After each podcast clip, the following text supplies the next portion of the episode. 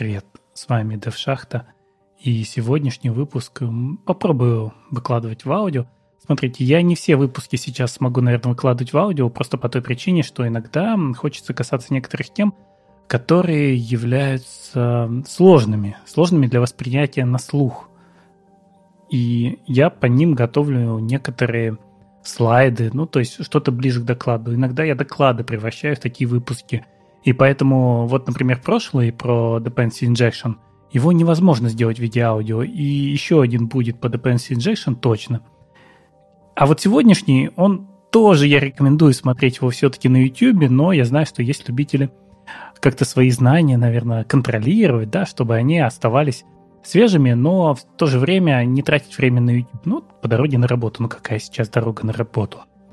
Хорошо. Смотрите, хотел я вам похвалиться.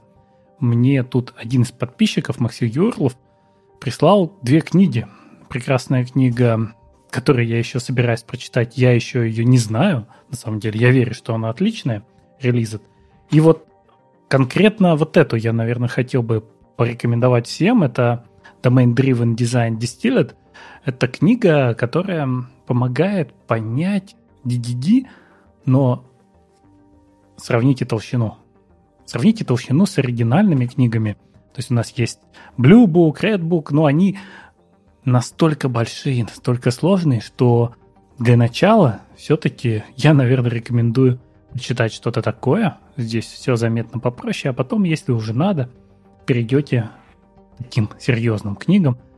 И не всегда это надо. Все-таки мы пишем фронтенд. То есть понимать DDD хорошо, но это, наверное, не та глубина, на которую мы сейчас должны погружаться. Но опять же, если вы это делаете, я только приветствую это.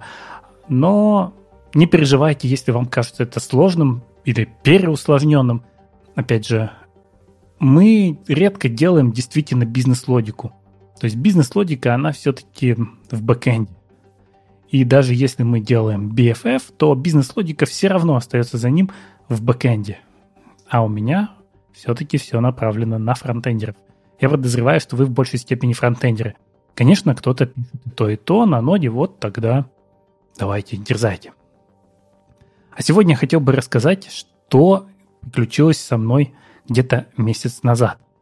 На самом деле я превратил это уже в доклад, я его прочитал на нашем онлайн-метапе. Питер, э, даже нет, не Питер, но Node.js Петербург, по-моему, так у нас сообщество называется. Ну, короче, питерское Node.js сообщество попробовало сделать онлайн-метапы.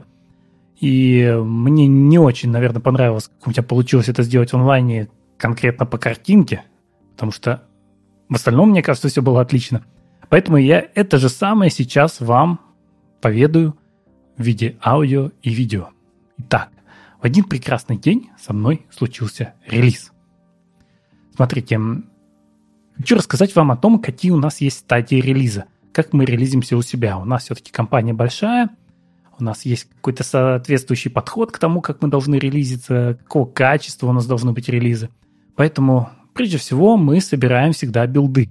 Билды версионируются. Билд содержит в себе все, что нужно для запуска. То есть никакие NPM-модули позже не затягиваются. Мы сразу все подготавливаем, у этого билда появляется версия, и если вы, скажем, месяц спустя хотите посмотреть, как работает версия, которая была выпущена месяц назад, просто ее ставите, запускаете, и если контракты бэкэндов не поменялись, потому что иначе вам по цепочке придется все восстановить, все будет работать.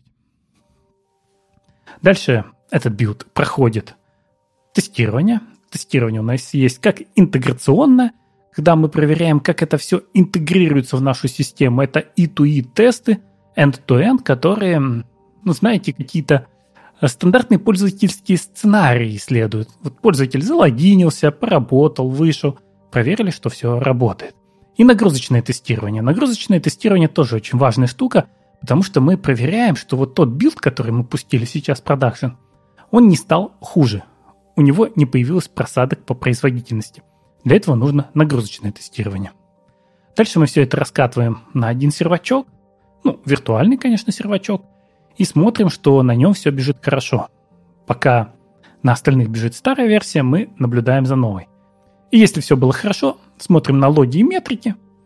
У нас не возрос фон ошибок, у нас Метрики странно не изменились, то есть мы ищем какие-то аномалии, если все нормально, раскатываем на всех. Местами с этим справляется даже автоматика. Ну, релижу я в какой-то день один сервис. И вижу вот такой вот. А что это у меня мышка на экране? Давайте я уберу. Вижу вот такую вот вещь. Смотрите, у нас м, здесь что происходит? У нас в какой-то момент исчезают некие active requests. Вот после релиза, вот ровно в момент релиза, они просто исчезают. Не становится больше. Что такое Active Request? Там, ну, такой вопрос у многих возникнет, наверное. Это запросы пользователя, у вас пропали запросы пользователя? Нет, это совершенно другая штука, это внутренняя штука ноды. И вспомним еще раз эту картинку, я рисовал вам много раз о том, что у нас нода состоит по большей части из движка V8, в котором исполняется JavaScript, и libuv, который для нас делает все асинхронное I.O. То есть мы все input-output задачи отдаем libuv. Напрямую нода не ходит в файлы, не слушает порты, не открывает сокеты, она об этом просит libuv. Мы задачу какую-то в нем регистрируем, дальше разгребаем из очереди и вызываем callback которые произошли. Ну и, соответственно, у нас здесь JavaScript, здесь у нас плюсы. И как работает нода? Вот так вот крутится наш event loop между JavaScript и libuv. До какого момента он крутится? Пока наше приложение живо. Как нам понять, что наше приложение живо? Вот есть такая функция внутри libuv, которая говорит о том, что приложение живо. Она об этом говорит по трем параметрам. Во-первых, у нас должны быть active handles. По-русски это называется дескрипторы. Файловые дескрипторы, например. Дескриптор — это такая штука, это объект, который привязывается к какому-то ресурсу. К сокету, к файлу. Неважно, если мы с ним работаем, мы открываем на него дескриптор. Active requests — это операции над этими ресурсами, которые мы можем создать. Например, прочитать файл.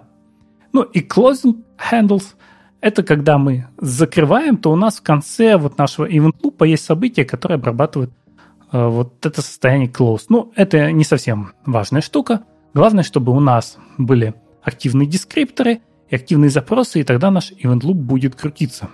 Если у нас этого ничего нет, значит нашему приложению уже ничего не нужно. То есть у нас выполнен весь синхронный код JavaScript, а синхронных операций не было, можно выходить и дальше работать не надо. И как нам узнать о том, что у нас есть активные дескрипторы и активные запросы? У нас есть две таких недокументированных функции внутри нашего, нашей ноды, да, внутри объекта процесс, через которые можно вытащить это знание. Да, они не очень документированы, да, они приватные. Ну, вот это нижнее подчеркивание показывает о том, что они приватные. Но другого способа у нас нет. И мы можем посмотреть, что на самом деле случилось. И вот у меня в графане это видно, что был вызов некой функции fsrecwrap. Было их 8 на каждый запрос. На каждый запрос, когда я заходил узнать состояние моего сервера, у меня было 8 запросов на чтение файла. А потом они исчезли. Откуда я знаю, что это запрос на чтение файла? Ну, я просто посмотрел исходники – Смотрите, вот этот fsrecwrap, сейчас, если вы будете его искать, вы его не найдете. Если вы зайдете в функцию readFile, внутри Node.js, да, у нас есть lib.fs.js. В нем есть метод readFile. В нем вы увидите fsrecallback. Что же случилось? Ну, случилось то, что у нас нода 10, а исходники-то сейчас от 12-13 ноды. Вот там в какой-то момент э, произошло такое изменение, ребята все переименовали. Ну, соответственно, вам надо понимать, что когда вы делаете какие-то метрики, измерения, то какая у вас стоит нода. А вообще, это частая причина проблем, что люди не знают, какая нода у них бежит на продакшене. И тот код, который прекрасно работал где-то на dev-среде, в продакшене не работает. Ну и, соответственно, начиная с ноды 12 у нас все поменялось. Это вы увидите, если будете пользоваться теми же самыми методами. И что это за FS Callback? Это та штука, которая называется биндингом. биндинг — это возможность пробросить сишные методы внутри, внутрь нашего JavaScript. Потому что, смотрите, у нас есть э, JavaScript, у нас есть C. Их нужно между собой соединить. Нам нужно то, что называется glue, клей, вот этот клеящий слой, который позволит из JavaScript обращаться в C. И вот эти методы, они как раз для того, чтобы мы могли изнутри нашего JavaScript, изнутри нода, через эту прослойку обратиться непосредственно в сишный код в libuv. Итак, уже было понятно, кто-то читал файл. Почему, кстати, их 8? Вы видели их 8, потому что у нас запущено 8 воркеров. У нас запущено 8 воркеров, каждый воркер, получается, читал свой файл. Кто читал файл? Мне нужно было это выяснить. И вторая интересная вещь, почему после релиза у нас исчезло чтение этого файла. Это самая главная загадка. Потому что читать файлы, ну, это не очень хорошо. Любые I.O. операции, они все-таки нагружают нас, да? Нам не хочется их. И э, было непонятно. Вот раньше я смотрел в графике и видел, что постоянно кто-то читает файл. Но кто и почему это исчезло? Я начал расследовать. Но чтобы понять, что произошло, нужно понять, как у нас построен мониторинг. Я немножко об этом рассказывал уже, у меня был выпуск про мониторинг. Смотрите, у нас был, был Client, это клиент от Prometheus. Prometheus это популярная штука для того, чтобы собирать данные о работе ваших приложений. Вот этот самый Client, он отбрасывает все в агента.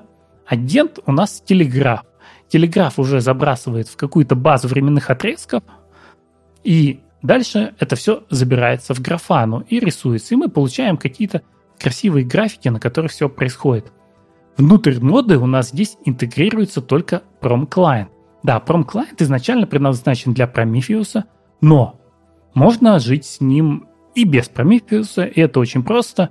Мы как его взяли? Мы взяли к себе его, зареквайрили внутрь, получаем из него метрики, этот самый Prom Client позволяет отдать эти метрики в виде JSON-чика, дальше мы их как-то распарсили, и каждую метрику мы внутрь нашего агента отправляем, конечно же, по UDP, потому что это дешевле всего. Нам не страшно потерять эту метрику.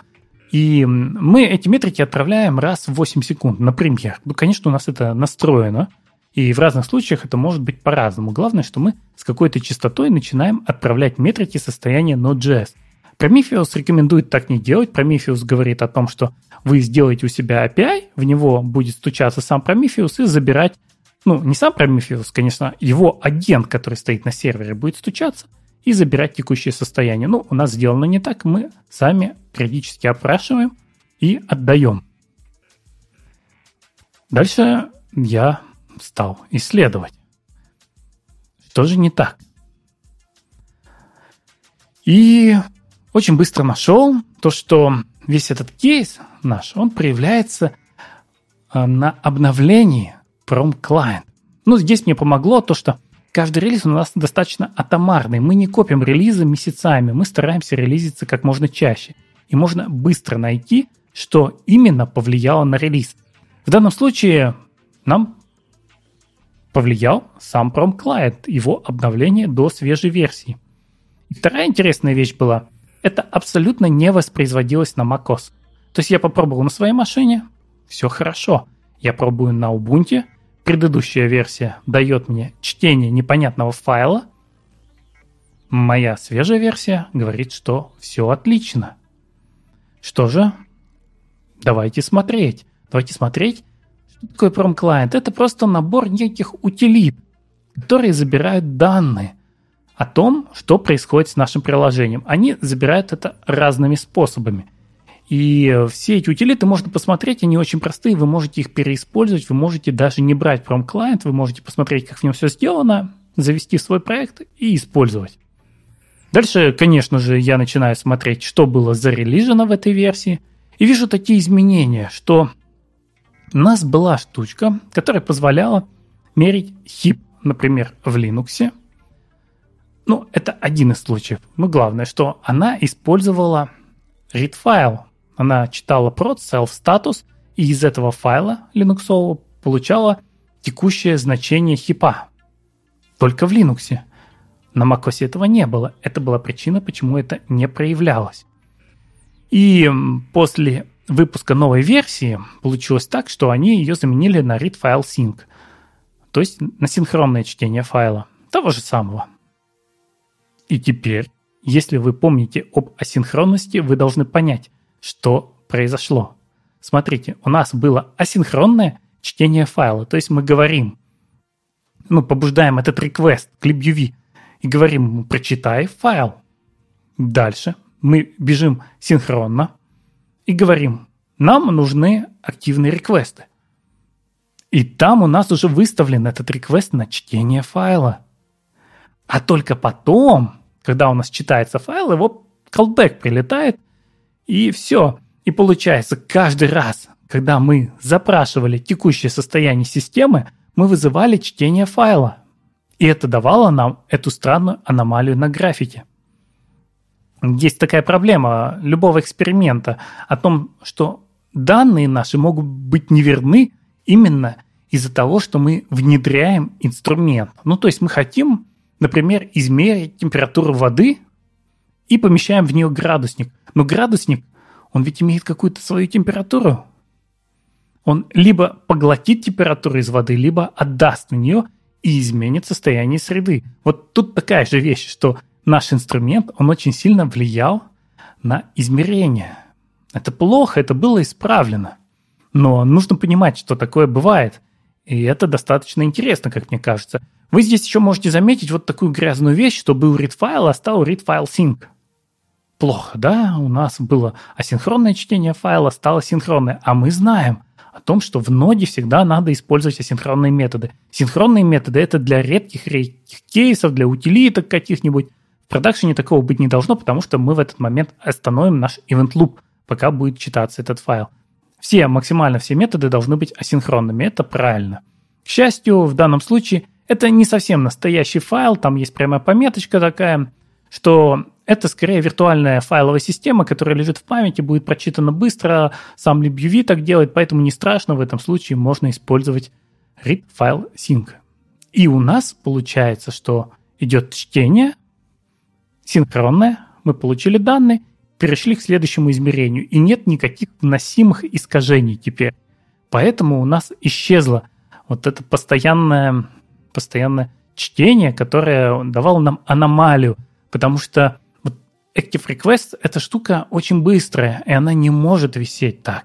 И это всегда меня беспокоило, но я не мог понять, что происходит. Вот узнал совершенно случайно. Ну, из этого всего можно вынести некоторые уроки. Да, мониторинг, он позволяет очень много узнать о внутреннем состоянии приложения. То есть такими простыми вещами можно узнать о том, что у вас читаются файлы, и, например, читается очень много. Или открываются какие-то сокеты, или еще что-то происходит, вы можете узнать через мониторинг. Но этот мониторинг не должен влиять на состояние приложения. Ваш мониторинг не должен тормозить приложение. Вот тоже хороший пример – это логер – Иногда логер бывает настолько мудреный, настолько сложные фильтрации, что он замедляет приложение. То есть второстепенная вещь, неважная для исполнения бизнесовых функций, ну такая инфраструктурная абсолютно, она начинает тормозить то, что тормозить не должно. То есть второстепенные вещи не должны влиять на первостепенные. А вот здесь мы можем получить такое влияние. За этим надо следить. Поэтому инструменты, которые мы используем, нужно очень хорошо изучать. Ту же самую ноду надо изучать. Если у вас, ну, я не знаю, я этого не рекомендую, но если вы строите прям бэкэнд-бэкэнд на ноде, вы должны очень хорошо изучить ноду. Не всегда выйдет закидать железом. Не всегда выйдет, эм, даже не знаю, эксплуатировать ее. Не всегда получится, потому что вам придут ваши опсы и скажут, мы не знаем, как эта штука живет, мы не знаем, сколько она жрет памяти, мы не знаем, как ей управлять, сколько ей выдать ядер. Вы должны об этом знать, вы должны рассказать вашим опсам, что происходит с вашей нодой. И инструменты надо изучать все. То есть нода, конечно, вы должны ее изучить. Так же, как вы должны изучить TypeScript, если вы пишете на TypeScript. Но тулзы, которые вы используете, вы тоже должны изучать. То есть, вот смотрите, это вроде бы был совершенно такой DevTools, который никак не влияет на ваш бизнесовый код. Но он вносил искажения, поэтому в него нужно заглядывать. И в целом я очень рекомендую изучать все, что вы используете, и тем более, если вы видите какие-то странные вещи, какие-то аномалии, еще что-то, а потом они исчезают, но вы знаете, как их повторить, всегда разбирайтесь, что произошло. Это принесет вам большую пользу. Минимум вы можете сделать на этом доклад. Как максимум вы становитесь сильнее как специалист. Поэтому не забывайте, не забывайте погружаться глубже. Конечно, наверное, тоже многие спросят, а что мне почитать по этой теме? Почитать по этой теме практически нечего. Почитать можно исходники. Почитать можно классическую книгу Node.js Design Patterns. Больше даже посоветовать я ничего не могу. Штука специфичная. В целом мы еще только учимся работать хорошо с нодой на бэкэнде. Таких специалистов, которые действительно могут сходу ответить, что происходит с вашим приложением, их немного, и тем более меньше их в нашей стране. Поэтому вы можете сами быть такими специалистами. Главное, смотрите в исходный код, участвуйте в open source. Очень много можно оттуда узнать. Опять же, из того же самого пром-клиента, из его issue можно узнать очень много. На сегодня, кажется, достаточно. И продолжайте учиться. Я всегда только за это. Помогу, чем могу. Пока.